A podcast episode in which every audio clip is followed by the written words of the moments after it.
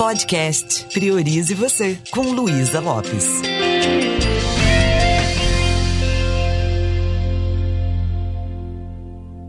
Olá, que bom que você está aqui comigo. Eu quero conversar um pouquinho com você sobre esperança. E quando eu falo essa palavra, talvez essa palavra é como um gatilho que faz você se lembrar daquela frase: esperança é a última que morre.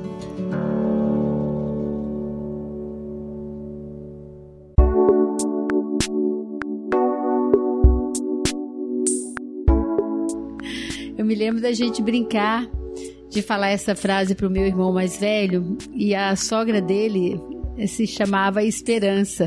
E quando a gente falava isso, ele brincava assim: Ah, não fale isso comigo, não. Mas é claro que isso é uma brincadeira. O que eu quero dizer é que esperança é como se fosse o nosso colete de salva-vidas. Quando você perde a sua esperança, você simplesmente fica desencorajado na sua vida é não ter esperança? É ser uma pessoa pessimista, é ficar focado no pior, é ter uma visão turva da realidade, é ter uma mente cheia de questionamentos, de invalidação.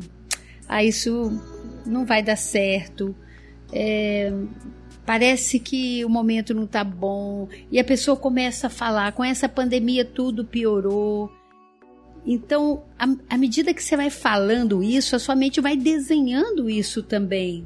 E o que que acontece? Chega o momento é, em que você está totalmente recheado de medo, de insegurança. A boa notícia é que eu posso mudar isso. Eu não preciso criar tanto medo, eu não preciso colocar meu foco só nas dificuldades porque isso tem uma consequência que me trava para a vida. Sabe aquela pessoa assim que começa a desenvolver um jeito pessimista? Geralmente, aquela pessoa pessimista que não acredita em nada, tudo que você vai falar com ela parece que ela joga um balde de água fria, né? É aquela pessoa que a gente fala assim: ah, ele tá sempre deixando a bola da gente murcha. Quando você vai pesquisar um pouquinho sobre a história de vida dessa pessoa, geralmente é, foi uma pessoa que teve muita esperança em alguma coisa e aquilo não aconteceu. E aí ela começou a desenvolver a desesperança. Ficar desesperançoso ou desesperançosa significa não esperar nada de bom. Não ter fé, imagina.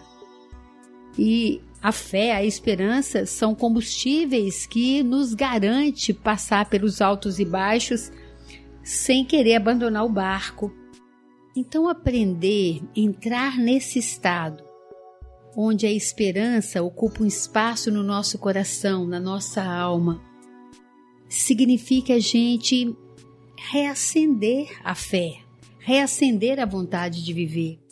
Quando nós estamos esperançosos, nós neutralizamos o medo. Nós começamos a desenhar o que na programação neurolinguística nós chamamos de estado desejado quando a gente brinca assim: faça uma ponte para o futuro.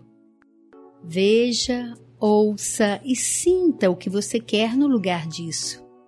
Essa é uma boa forma da gente é, parar de se autodestruir com a falta dessa emoção que é tão maravilhosa, que é tão necessária, que é a esperança. E não significa a esperança do verbo esperar, né? Acho que o Cortella fala um pouquinho sobre isso. Mas o verbo esperançar, ou seja, ter uma expectativa positiva que as coisas vão dar certo porque nós merecemos. E o meu convite para você pare um pouquinho e perceba quais são as áreas da sua vida que estão com terreno muito árido, estão sem possibilidades de florescer, de dar frutos. E perceba que o que faz essa área ser desse jeito é a falta de fé que eu tenho nisso. Sabe quando a pessoa olha para um relacionamento e fala assim: Isso aqui não tem mais jeito, não. Já deu o que tinha que dar. Então o que, vai acontecendo? O relacionamento vai enfraquecendo cada vez mais. E tá tudo bem. Se você chegou à conclusão que realmente não tem como. Mas não perca a esperança de continuar nutrindo o amor. Porque se a gente pensar bem, ninguém perde um amor. O que a gente perde, se é que perde, é a nossa habilidade de amar.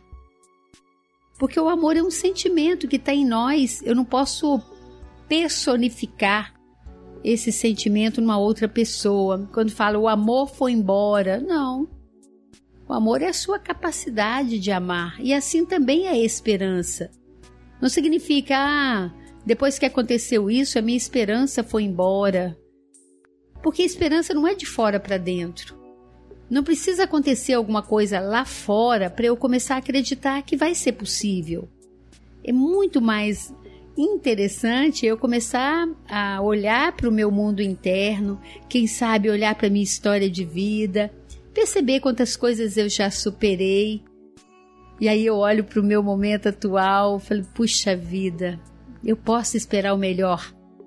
Eu mereço, eu já superei um monte de coisa na vida. Por que não? Se no fundo do meu coração eu tenho o desejo que isso aconteça, por que não nutrir esse desejo? E como é que a gente nutre esse desejo? Isso que a gente aprende na PNL. É, primeiro, visualize o que você quer. Deixa isso muito nítido, com riqueza de detalhes. O que, que você quer? Esse pode ser um bom momento de você refletir sobre isso.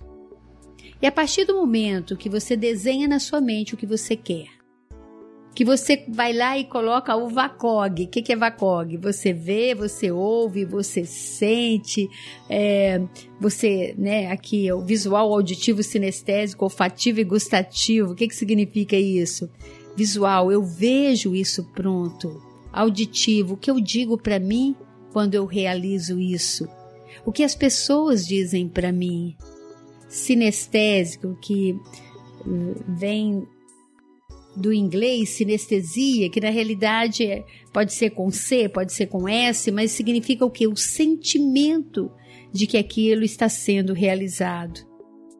Qual é o cheiro dessa vitória, né? É, como é que eu me sinto? Qual é o sabor disso? Então, se eu quero alimentar uma esperança, eu tenho que ter uma visão de futuro. Eu não posso ficar rodando em círculo e só pensando no que não funciona. Se o máximo que eu vou construir, além de uma desesperança, é uma falta de vontade de viver. Como eu posso me conectar com essa força interna? A partir do momento que eu desenho o que eu quero, eu acordo a minha vontade.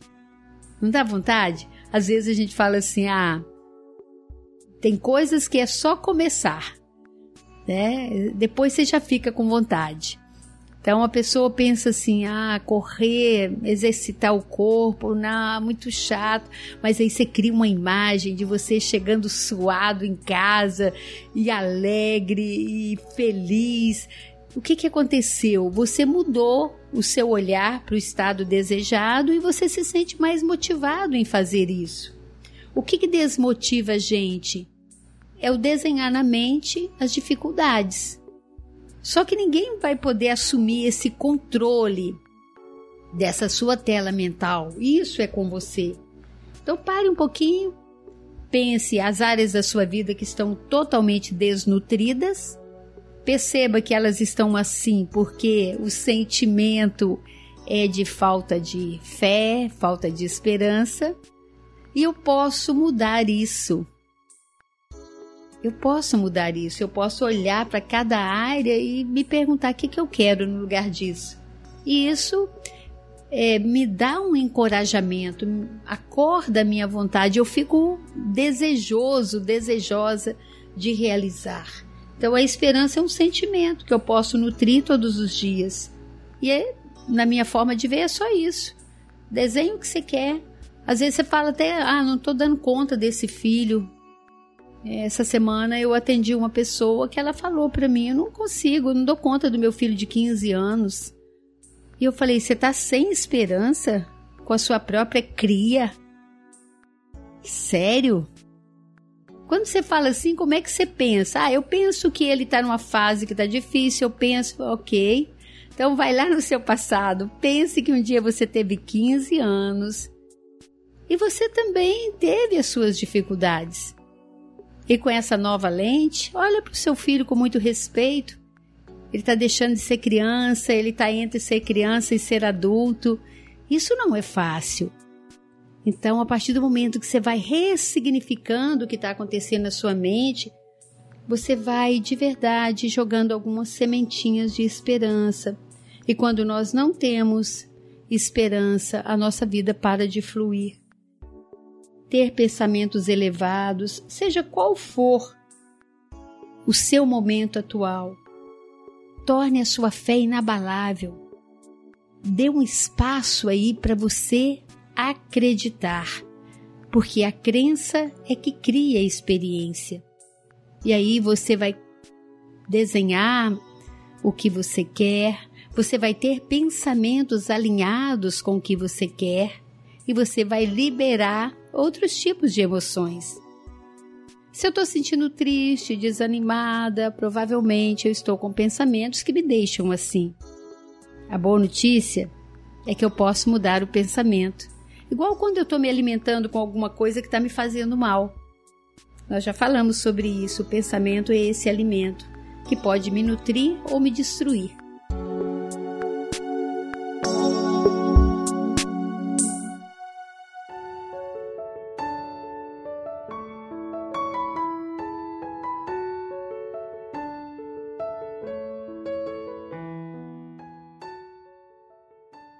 Minha sugestão crie pensamentos que sejam úteis e alimente uma esperança e faça a sua vida valer.